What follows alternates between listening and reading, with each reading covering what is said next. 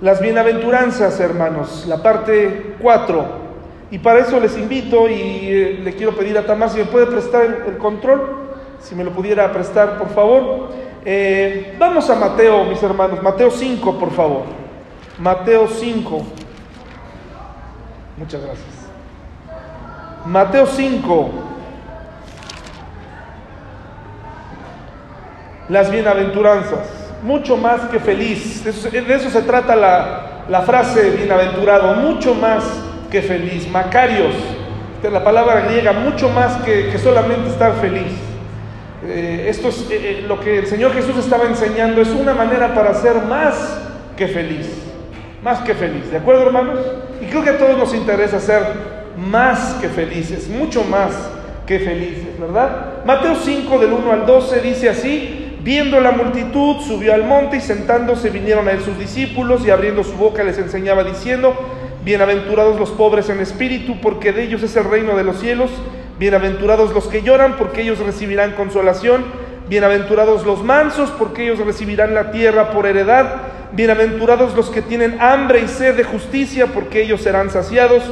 Bienaventurados los misericordiosos, porque ellos alcanzarán misericordia. Bienaventurados los de limpio corazón, porque ellos verán a Dios. Bienaventurados los pacificadores, porque ellos serán llamados hijos de Dios. Bienaventurados los que padecen persecución por causa de la justicia, porque de ellos es el reino de los cielos. Bienaventurados sois cuando por mi causa os vituperen y os persigan y digan toda clase de mal contra vosotros, mintiendo. Gozaos y alegraos porque vuestro galardón es grande en los cielos, porque así persiguieron a los profetas que fueron antes de vosotros. La que nos toca el día de hoy está en el versículo en el versículo 6, hermanos. Esa es la bienaventuranza que nos toca hoy en esta mañana. Bienaventurados los que tienen hambre y sed de justicia, porque ellos serán saciados. Eh, hambre y sed, todos hemos sentido hambre y sed alguna vez. Muchos de los que están aquí hoy en la mañana, los que, los que vienen a la iglesia, sienten que tienen, les da de pura casualidad muchísima hambre, ¿verdad? Salen disparados a querer comer algo, ¿verdad? Este, pues se está refiriendo a gente que verdaderamente tiene hambre, ¿verdad? Hambre y sed, dos necesidades. El otro día discutíamos con un amigo sobre si eh, la vida sexual es una necesidad. Eh, yo creo, hermanos, yo creo que la vida sexual no es una necesidad. Yo creo que no es así, porque puedes vivir sin ella. Si la necesidad es algo por lo que tú, que tú necesitas para vivir, la vida sexual no es una necesidad. Yo he escuchado a muchos varones que han adulterado, que uno de los pretextos que le dicen a su cónyuge es, es que yo tengo necesidades, ¿no? Como si el pobrecito caminara dos, tres pasos y, ah, tengo una necesidad, tengo que buscar a alguien, ¿verdad? Este, no, yo pienso, usted puede pensar lo que quiera, eh, que la, vida sexual no es una necesidad, es parte de nuestra vida, pero ahí está Pablo. Si Pablo no, Pablo no tuvo vida sexual, por lo que sabemos, él tenía el don de la continencia, pues él pudo vivir, ¿verdad? Ahora, que tiene el, vivir restringido o el vivir en celibato como lo hacen los sacerdotes católicos, ha traído como consecuencia años y años de abusos. Leí hace poco la terrible noticia de un sacerdote que abusaba a la semana de cinco niños. Y nos lo cuenta como si fuera cualquier cosa, dice este sacerdote. ¿no? Yo a la semana por lo menos tocaba en promedio cinco niños. Imagínense qué terrible. En fin, estamos hablando de hambre y sed. Sin hambre no puedes vivir, con sed no puedes vivir, sin agua no puedes vivir y, y te puedes morir de hambre, pero no te puedes morir si, te, si dejas de tener sexo. A lo mejor pasan otras cosas en el cuerpo, pero la vida sexual eh, sin ella. Hay muchas mujeres que viven sin ella y son perfectamente sanas y felices, ¿verdad? Entonces, dice la palabra de Dios, bienaventurados, por favor lea conmigo aquí con mucha atención, bienaventurados los que tienen hambre y sed de justicia, porque ellos serán saciados. Dice, muy felices los que sienten hambre y sed de qué? de justicia. Y ahorita vamos a ver de qué se trata. Vamos a Santiago 1, del 19, versículo 19 al 27, por favor.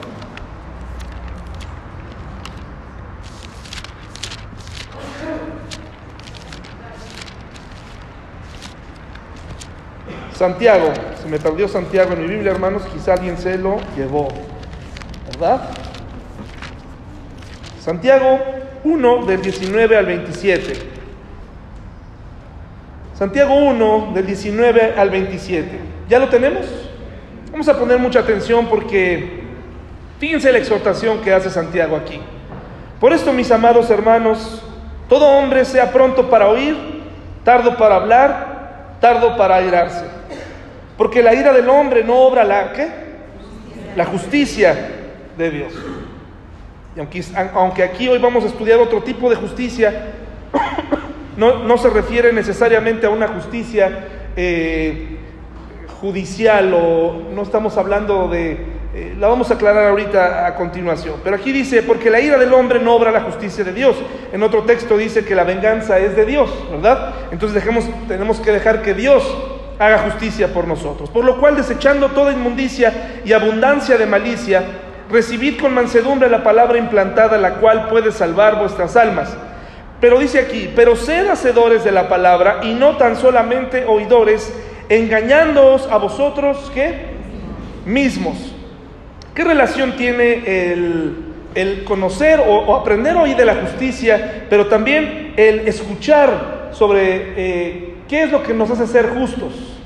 A principio de año, todos nosotros tenemos un sentimiento de ya empezó el año y comienza una nueva oportunidad para mí, ¿verdad?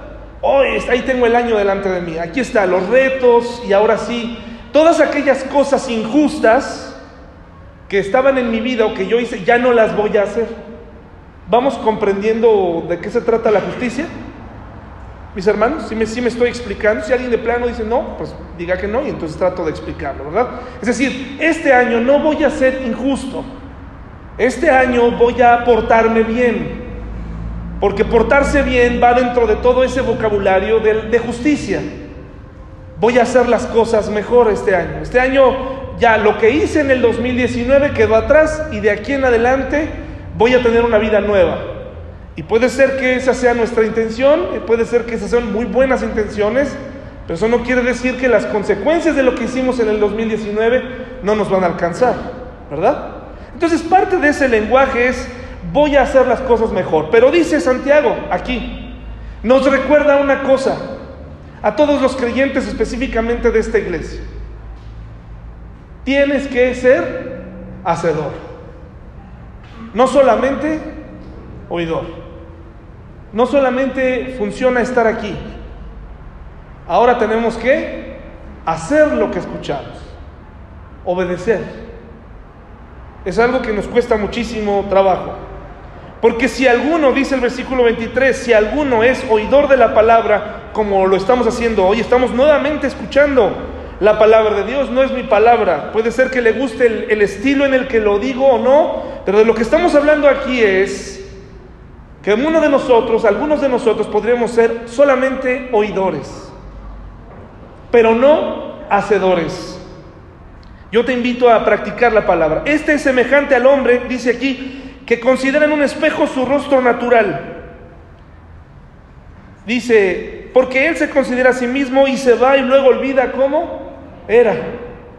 Mas el que mira atentamente en la perfecta ley, y la ley es parte de la justicia, la de la libertad, y persevera en ella, no siendo oidor olvidadizo, sino hacedor de la obra, este será bienaventurado en lo que hace. Si alguno se cree religioso, fíjense qué interesante, nos está hablando de una serie de cosas que tenemos que hacer para llegar a ser justos, ¿sí? Nos está diciendo una serie de cosas, ser hacedores, lo repite varias veces, no solamente oidores, no nada más que entre por aquí y salga por acá, sino cosas que tenemos que hacer. Pero entonces dice algo que nos pasa en todos lados y en todas las iglesias. Si alguien se cree religioso, porque ¿qué pasa con la persona que se siente justa o quiere ser justa? Retoma todos aquellos hábitos que el año pasado dejó atrás. ¿Sí? Una persona que quiere ser justa en el 2020 dice, ah, es que creo que ahora ya me voy a portar mejor y voy a retomar mi lectura de la Biblia. Voy a retomar mi oración. Voy a retomar mis visitas a la iglesia. Voy a retomar y entonces empezamos. Por eso Santiago, antes de que la gente comience a imaginar que eso es lo correcto, le dice, si alguno se cree religioso, porque eso es lo que es un religioso, alguien que viene a la iglesia, escucha, eh, pero no hace, no lo practica, nada más empieza a hacer cosas relativamente sencillas de hacer. Leer la Biblia, hermanos, es fácil. O sea, tomar ese hábito de tomarla es sencillo. Eh, orar sin pensar lo que estamos diciendo es fácil. Tomar esos hábitos es fácil, pero hacer, confiar en lo que le estamos pidiendo a Dios, eso es otra cosa. ¿Vamos bien, mis hermanos? Entonces dice, si alguien se cree religioso entre vosotros y dice un ejemplo y no refrena su lengua, es decir, si es un chismoso, si insulta, ¿qué le dice? Sino que, sino que engaña su corazón, la religión de tal es vana. La religión pura y sin mácula, es decir, si alguien verdaderamente quiere ser religioso entre ustedes, tiene que, fíjense lo que dice, visitar a los huérfanos. Qué difícil es dar a otra persona, sobre todo que no es de tu familia. Visitar a los huérfanos y a las viudas en sus tribulaciones. Creo que nadie de nosotros quiere tener más problemas. Visitar huérfanos y viudas es tener más problemas, porque no nada más los visitas y ya, sino tienes que preguntarles, ¿necesitas algo? Y entonces le pides a Dios que no te pidan algo, ¿verdad? ¿Qué tal si la viuda te dice, ay, sí, fíjate que tengo que cambiar ese foco y está como a 5 metros, ¿verdad? Pues da miedo. Un huérfano, oye, sí necesito ropa. Entonces por eso les dice, ¿quieres realmente ser un religioso? Tienes que poner en obra lo que estás, lo que dices, lo tienes que hacer en las cosas más complicadas. Dice, a las viudas en sus tribulaciones y guardarse sin mancha. Fíjense qué interesante. O sea, así de plano Santiago dice, tienes que hacer esto y aparte de hacer esto, si verdaderamente quieres ser religioso, tienes que guardarte ¿cómo? Sin mancha. Qué complicado. Vamos a ver qué dice, porque en las palabras de Jesús, en las bienaventuranzas, hay algo más profundo. Olvidar algo, hermanos, durante, ahorita tenemos buena memoria, estamos empezando el año, ahorita no se nos olvidan las cosas. Olvidar algo no significa que lo que se olvidó no sea importante o que sea falso. ¿Sí? Es muy importante que hoy no se nos olvide esta predicación, esta porción de la palabra. Si no se nos olvida tendremos éxito, no importa, no importa lo que te haya pasado en el 2019, si no se te olvida, tendrás éxito. Muchas veces olvidamos las cosas no porque no sean importantes, las olvidamos porque hay ocasiones en las que no queremos escuchar eso. Yo tengo ahí en mi trabajo, tengo un jefe que cada vez que escucha malas noticias, se bloquea y cambia, hace como que nunca le dijiste que había un problema. ¿Sí? No sé si han conocido gente así. Le das a conocer, oye, no tenemos dinero, oye, nos está haciendo falta esto. Y esa persona ha decidido brincarse las partes difíciles de la vida, ¿sí? bloquearlo. Por eso Jesús lo dijo varias veces en los evangelios. El que tiene oído para oír, oiga. Escuche atentamente. Escucha atentamente hoy.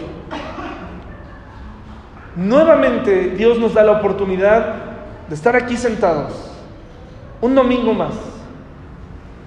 No es un domingo cualquiera. Este domingo puede ser un domingo diferente para ti y para tu familia. Puede ser un domingo de victoria si pones en práctica lo que vamos a aprender el día de hoy. Pero antes de entrar quisiera explicarles esto, ¿no? La justicia, mis hermanos, es dar a cada quien equitativamente. Dar a cada quien lo que le, corresponde. Eso es la justicia.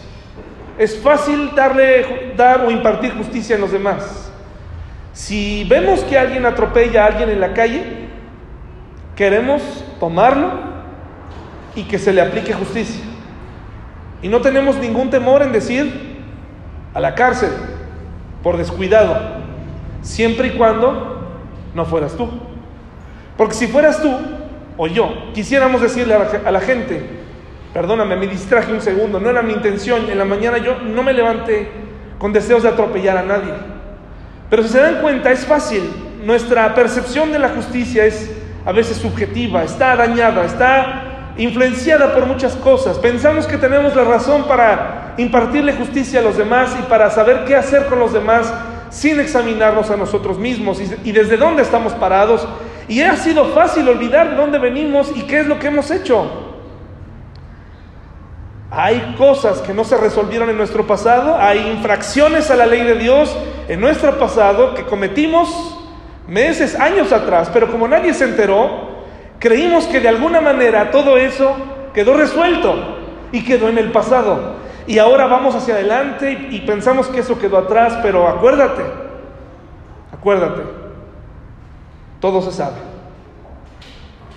Y no lo digo como una amenaza, lo digo con esperanza porque no hay nada mejor, no hay nada más liberador para alguien que está cargando con la culpa que liberarse. No sé ustedes, pero eh, no tuve muchas travesuras de adolescente mis hermanos fuimos tranquilos, pero sentía mucho alivio cuando mis papás me atrapaban. Sabía que me iban a pegar, sabía que iba a haber disciplina, pero ¿saben qué sentía? De aquí en adelante, ya. ni modo. A veces las consecuencias me rebasaron más de lo que imaginé. A veces fueron más benévolos conmigo. Pero lo que quiero decirte es, no olvides que hay una vara y con esa vara con la que tú mides serás medido.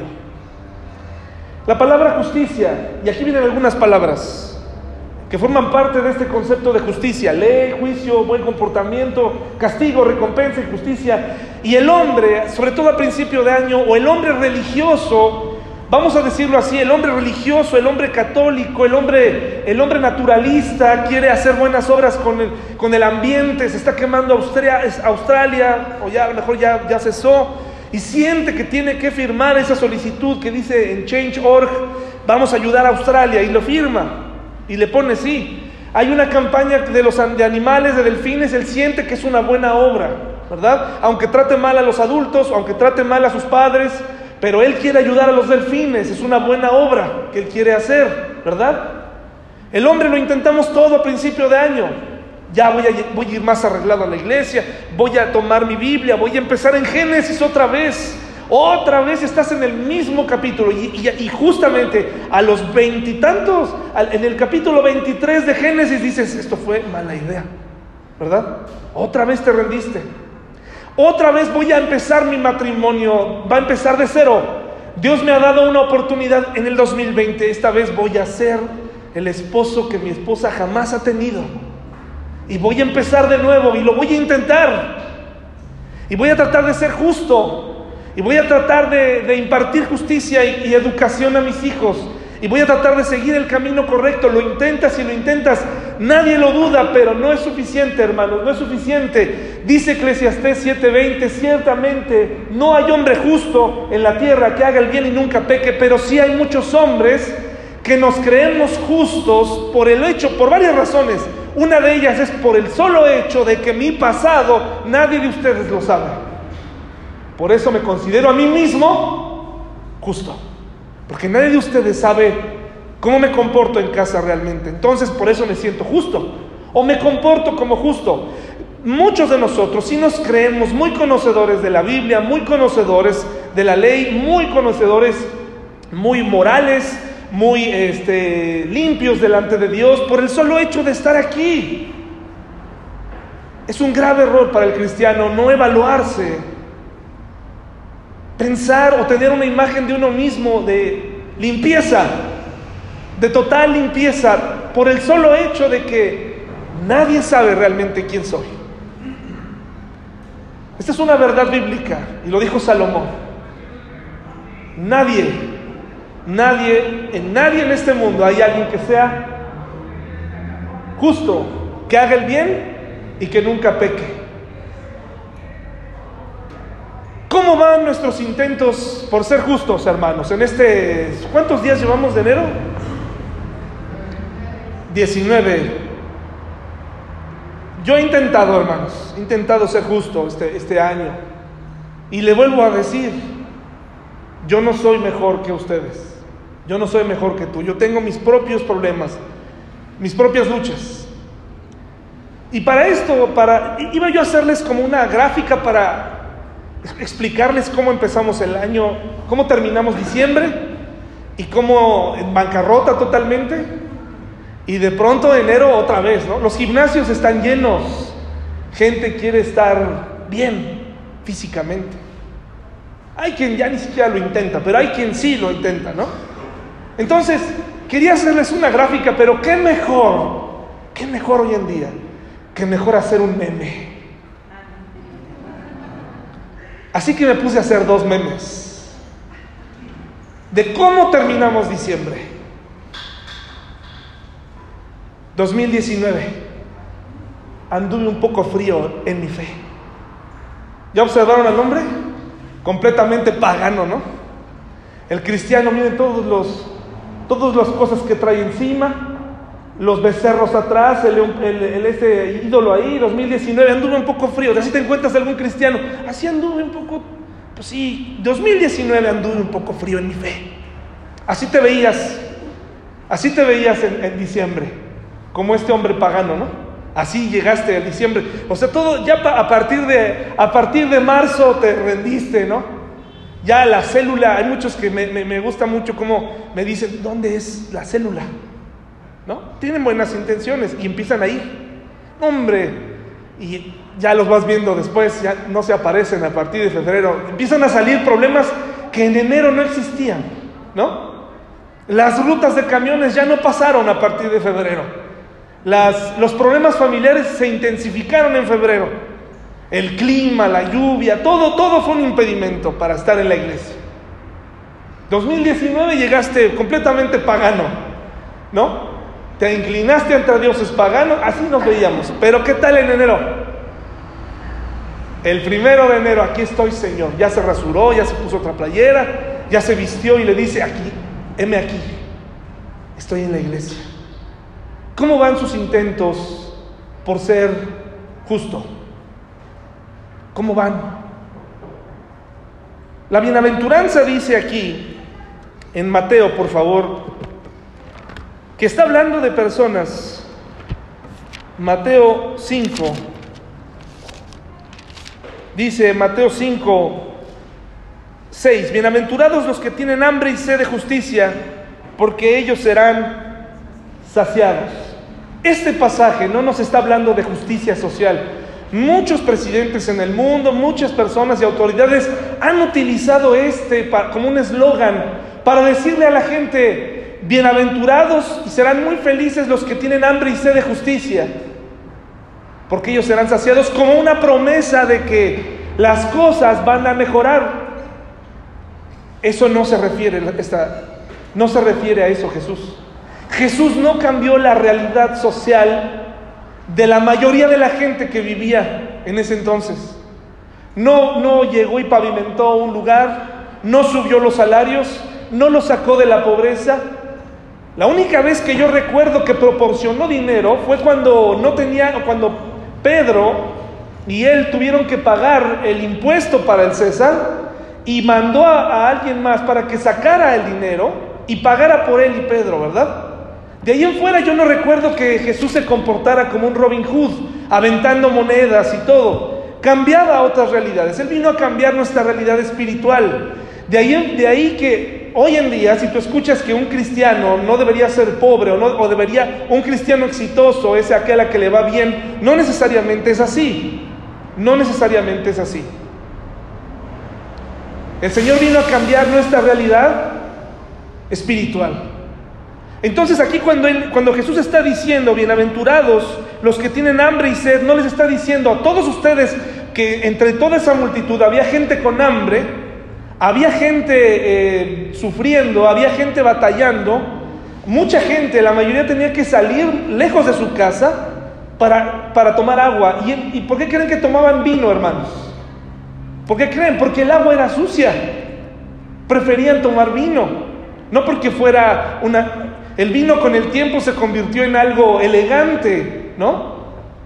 en algo para la nobleza, pero en, realidad era una manera para, pues, de tomar eso, a tomar agua sucia, se empezó a tomar vino, ¿sí? Entonces este versículo no se está refiriendo a los hambrientos o a la gente que está con necesidades físicas, no se refiere a eso, se está refiriendo a otro tipo de personas, se está refiriendo a personas que tienen esta necesidad, necesidad de ser declarado perdonado, necesidad de ser declarado justo.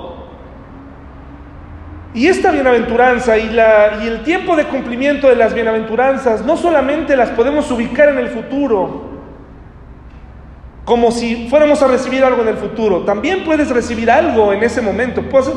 Eh, hay cosas que no iban a cambiar en ese instante, pero hay cosas que verdaderamente si tú las crees como esta, puedes ser muy feliz.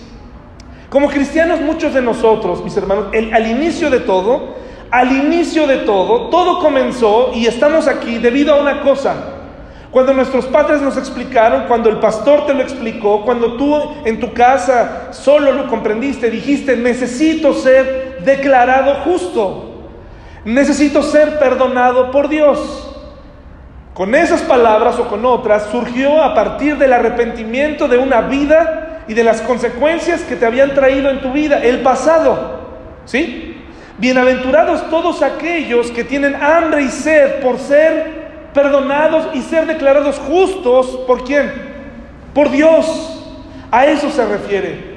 Bienaventurados todos aquellos que están en esta multitud, dijo Jesús, que verdaderamente están buscando algo más que comida y bebida. Están buscando ser perdonados por Dios. Porque mucha gente, aunque seguía a Jesús por conveniencia, muchos de ellos sinceramente buscaban a Dios y querían ser perdonados. ¿Saben por qué lo sabían? Porque no podían dejarse, se limpiaban y se limpiaban y esa sensación de pecado permanecía en su cuerpo, permanecía en su mente. No había manera de limpiarse, no había jabón que pudiera quitar su sentimiento de culpa. ¿Qué va a pasar conmigo cuando muera? Dios me va a enviar al Seol, me va a enviar al Hades. Voy a morir en mis pecados. ¿Cómo puedo hacer las paces con Dios? Y la gente, gente incluso exitosa que seguía a Jesús, tenía este sentimiento de culpa.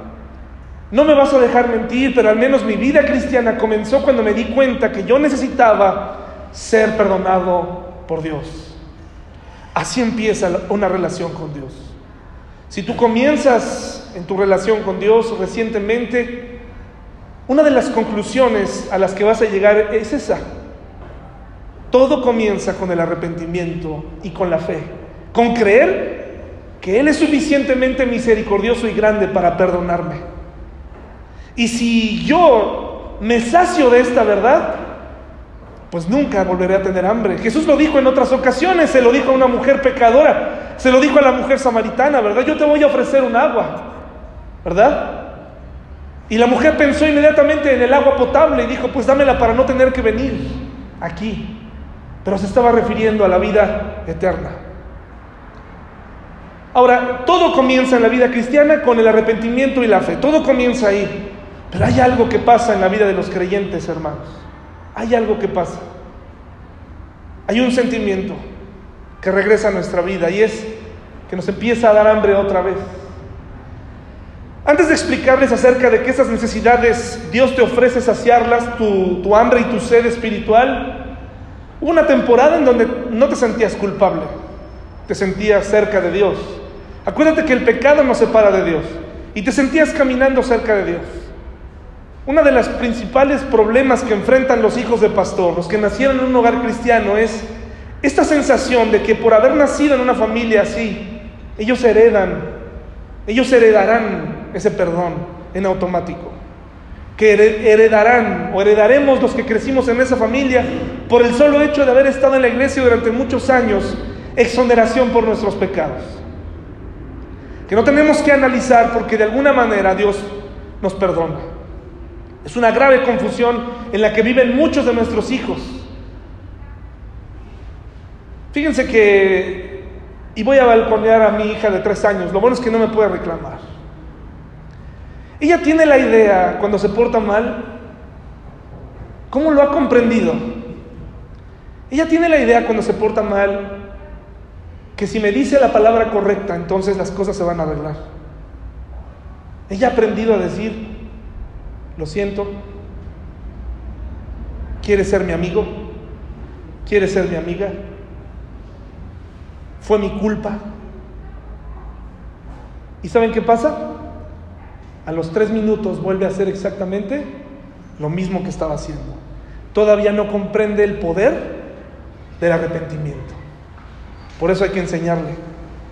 Con el paso del tiempo, muchos de nosotros cristianos que comenzamos el año o que llevamos ya muchos años en el cristianismo, hemos dejado de comprender el poder del arrepentimiento.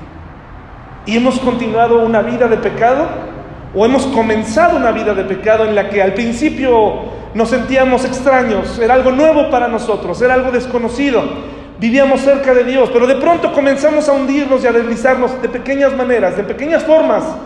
Empezamos a entender, recuerdo que mi mamá nos decía a nosotros, los domingos no vemos televisión, y yo decía, qué exagerada. Después con el tiempo comencé a entender que porque ella quería enseñarme que el domingo era un día especial. Pero con el tiempo empecé a ver el domingo como cualquier otro día, cuando pude vivir solo. Y empiezas a tener hambre y sed otra vez. Pequeños detalles. Empiezas a sentir hambre y sed porque la situación familiar empieza a tambalearse y dices, necesito mi Biblia. Necesito tomarla otra vez porque me siento ansioso otra vez. Hace años que no me sentía así. Necesito mi Biblia. Este, me estoy sintiendo triste, me estoy sintiendo angustiado, me está haciendo falta el dinero, necesito orar más como si fuera una droga que te tomas para hacerte sentir bien, ¿no? Como si fuera algo que inmediatamente funcionara. Ha pasado mucho tiempo. La Biblia no es un libro de pociones mágicas, es un libro que se obedece, pero también es un libro que se olvida.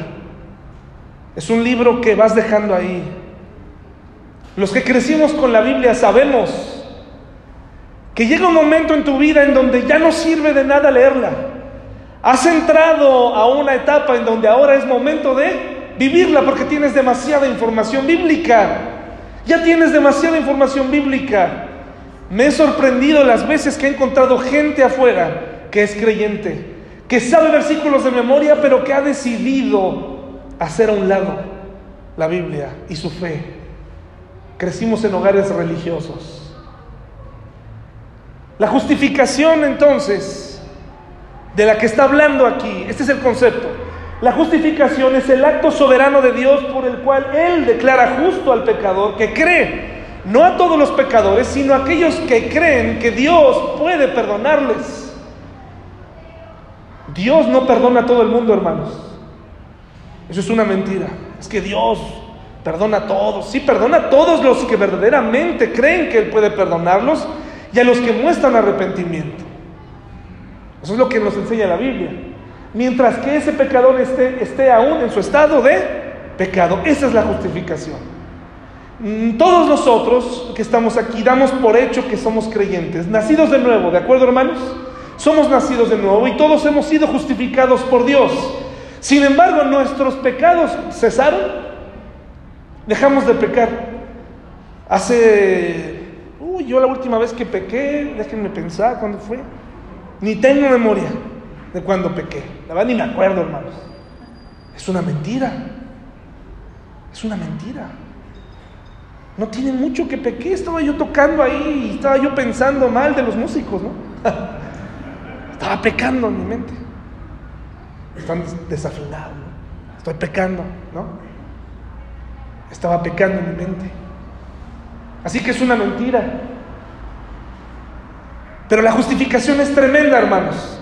El que tiene hambre y sed de justicia será saciado. Aquella persona que tenga la humildad para decirle a Dios, quiero ser perdonado, necesito ser perdonado por ti. Ese es el problema con el mundo. El mundo no quiere ser perdonado por Dios, hermanos. Porque ellos dicen, pues yo no he hecho nada. Yo no pedí nacer. Yo no pedí ni siquiera estar aquí. ¿Cómo le voy a pedir perdón a un Dios así? Yo no creo ni siquiera en Dios, es un problema. Y entonces yo crecí con este concepto. A mí me enseñaron este concepto, está en los libros, en los libros de, que, yo solía leer, en los libros que me, en, los que me involucré durante muchos años de mi vida, en el Instituto Bíblico, que aprecio mucho lo que aprendí ahí, no quiero ser malagradecido, pero también muchos maestros creen las cosas que están en los libros sin cuestionarlas, hasta que de pronto uno cuestiona esto y, dice uno, justos, pensamos, a mí me enseñaron que ser justificado significa que es como si nunca hubiéramos pecado. Que así nos ve Dios. Como si nunca hubiéramos pecado. Como si Dios le hubiera dado amnesia a nuestro pecado. Eso nos da un permiso tremendo para pecar, porque si Dios nos ve como si nunca hubiéramos pecado, entonces cada vez que confieso mi pecado se limpia y entonces sigo adelante. Sigo adelante con mi vida y adelante porque Él me ve como si nunca hubiera pecado, porque efectivamente la razón sería que está viendo a Jesús, está viendo a Jesucristo morir en la cruz, ya no me ve a mí. Pero no es del todo cierto, hermanos, Jesús pagó por la justificación. Pero creo que hay un concepto más, que, mucho más preciso para esto, y ahorita se los voy a decir cuál es. Cuando tú vienes a limpiar la bodega, los que nos han ayudado, eh, o cuando limpias un cuarto muy sucio, cuando estás en algún sitio y estás eh, o, lavando la camioneta o, haciendo algo, te ensucias, ¿sí o no? Y entonces te bañas, eh, si tienes visitas que limpiaron contigo, tienes amigos en casa, bajas con ellos, incluso ellos se sorprenden también y te dicen, ay, como nuevo, ¿verdad? Como nuevo. Y ellos te ven como si nunca te hubieras ensuciado. ¿Sí? Ahora tienen una imagen limpia.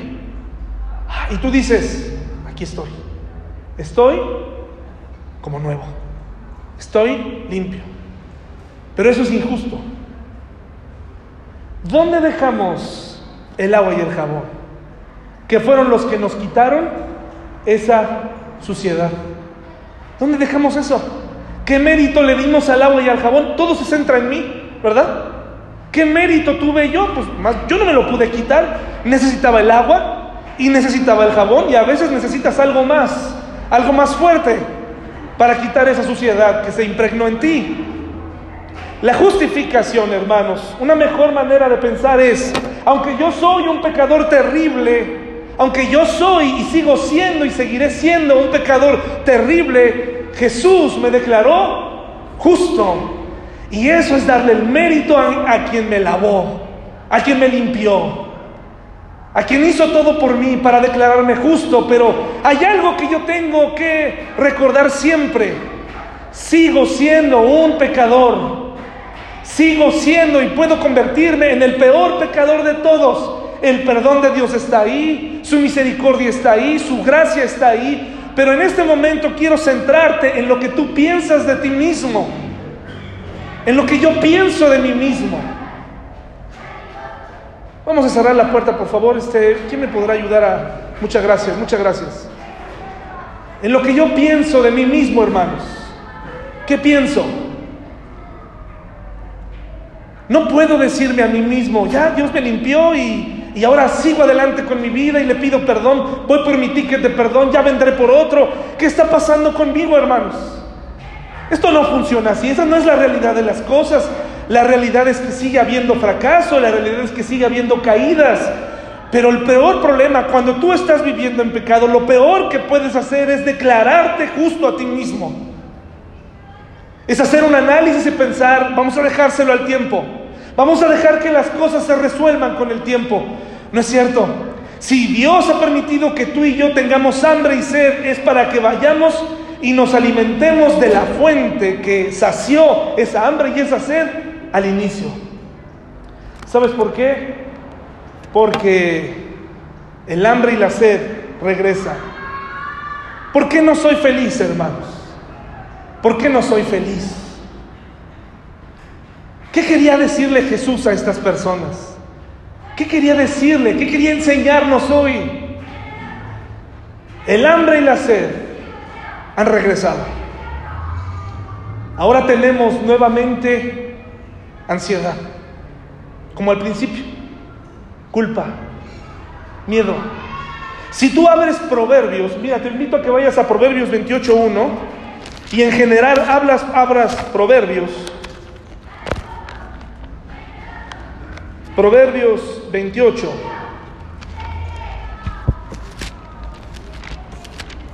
Proverbios 28, 1. ¿Ya lo tenemos? Proverbios está lleno de la palabra justo. Justo. Está lleno. Y está lleno de todas las cosas que le pasan al justo y lo que le pasan al impío. Proverbios está lleno de eso. ¿Quieres saber cómo vive un justo? Alguien que está viviendo en la saciedad de Dios. Lee Proverbios. Y te encontrarás que el proverbio, que el justo puede dormir. Que al justo le va bien. Que el justo no tiene hambre. Que el justo aún en la adversidad está tranquilo. Entonces mi pregunta es, si tú y yo somos justos, ¿por qué tenemos miedo hoy? ¿Por qué estamos huyendo? Puede ser porque te declaraste a ti, justo a ti mismo y estás creyendo una mentira de ti mismo. Pero dejaste de ser justo. Es decir, Dios va a cumplir su promesa en ti, pero ahora te estás comportando como un impío. Dice aquí Proverbios 28.1, huye el impío sin que nadie lo persiga. Mas el justo está confiado como que ya no eres como un león confiado, como al principio. Ahora estás huyendo, estás huyendo de las consecuencias. El Señor Jesús nos está invitando a alimentarnos de ese alimento que nos da saciedad. ¿Por qué no soy feliz? ¿Por qué en mi vida, por qué mi cristianismo siento que todo va de mal en peor? ¿Por qué siento que mis oraciones no son escuchadas?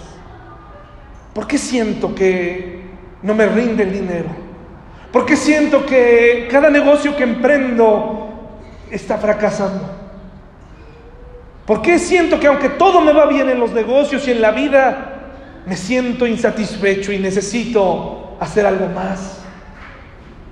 ¿Por qué esta crisis de mis 50, de mis 20, de mis 30, de la crisis que estés viviendo, se está sintiendo peor? ¿Por qué tengo hambre y sed otra vez? Porque me alejé de consumir esa, esa agua y ese alimento que sacia. Porque me dediqué a recibir la palabra de Dios el domingo compactarla en mi mente, escucharla, desecharla porque me la está diciendo alguien muy cercano a mí, alguien que quiero y que conozco. Me temo que a mucha gente de mi familia la palabra de Dios no profundiza y no entra porque saben cómo soy, pero ese es un peligro, eso Dios no te lo va a creer. Cuando tú llegues con Dios no le vas a poder decir, es que yo conozco a David y por eso nunca le creí, eso no te lo va a creer. Y la gente que está sentada aquí, que viene y escucha la palabra de Dios cada domingo del pastor, pero no, pero es un oidor olvidadizo. Lo que le espera es un año con mucha hambre y con mucha sed. Porque no importa quién predica, si no cambias tu actitud, si no cambias tu deseo por buscar a Dios, si, si, si no cambias esa posición en ti, ningún pastor, nada va a entrar en tu vida, nada va a entrar en tu vida. No importa cuántas cosas le busques. No importa qué videoconferencista, qué youtuber, qué música escuches. Si tú no cambias tu actitud, si tú no te humillas delante de Dios, si tú no empiezas un año diferente, te espera un año con mucha hambre y con mucha sed. esa es la diferencia entre estar hambriento y estar saciado. Hermano, Familia que estamos aquí, tenemos una nueva oportunidad para retomar las palabras del Señor Jesús. Colócate en la multitud. Por un momento, colócate ahí. Vienes a tomar de la fuente, vienes, olvídate que estoy yo aquí y camina con la multitud. Camina con esa multitud hambrienta y sedienta. Ponte en ese grupo que buscaba a Jesús. Míralo subir al monte. Míralo subir. Escúchalo hablar. Escucha cómo Él tiene las palabras perfectas para ti y te dice, tienes hambre. Yo sé que tienes hambre. Tienes sed porque te has alejado de mí. Te has alejado de mí. el hambre ha regresado. Esa boca seca se nota. Esa manera de vivir, esa manera de pensar regresó. Esas consecuencias llegarán. Pero Jesús se está dirigiendo a ti. Se está dirigiendo a mí. Y me ofrece alimentarme. Y me ofrece darme nuevos bríos este año. Me ofrece, me dice, si tú tomas de mi agua y bebes de mi alimento, vas a ser feliz. Mientras no lo hagas, seguirás batallando mucho. Pero es que, Señor, he pecado mucho. Lo que acabo de hacer va a acabar con todo. Ese es el pecado. El pecado es destructivo. El pecado es terrible. El pecado destruye. No lo puedes detener. Pero si puedo decirte algo hoy. Jesús puede restaurarte. Jesús puede hacer algo en tu vida. Jesús puede transformar tu matrimonio. Jesús puede cambiar nuestra iglesia. Puede destruir esto y hacer algo nuevo.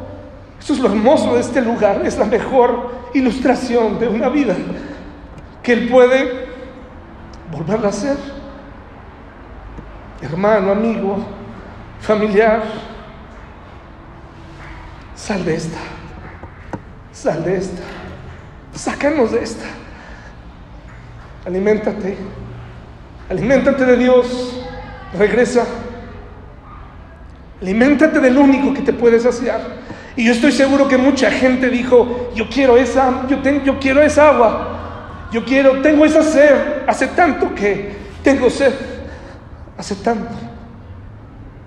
Ya no me entra ningún versículo ya no me entra ninguna alabanza, no, ningún pastor es posible, nada me entra. Te has endurecido, te has endurecido mucho, muchísimo. Los pequeños detalles ahora son grandes, las pequeñas cosas ahora son, son impedimentos. Necesitas regresar, necesitas regresar, por favor. Necesitas caminar. Venir cada domingo como si Jesús hablara en la montaña. Eso es lo que necesitamos. Yo lo necesito. Yo necesito eso. Por favor, deja de verme a mí.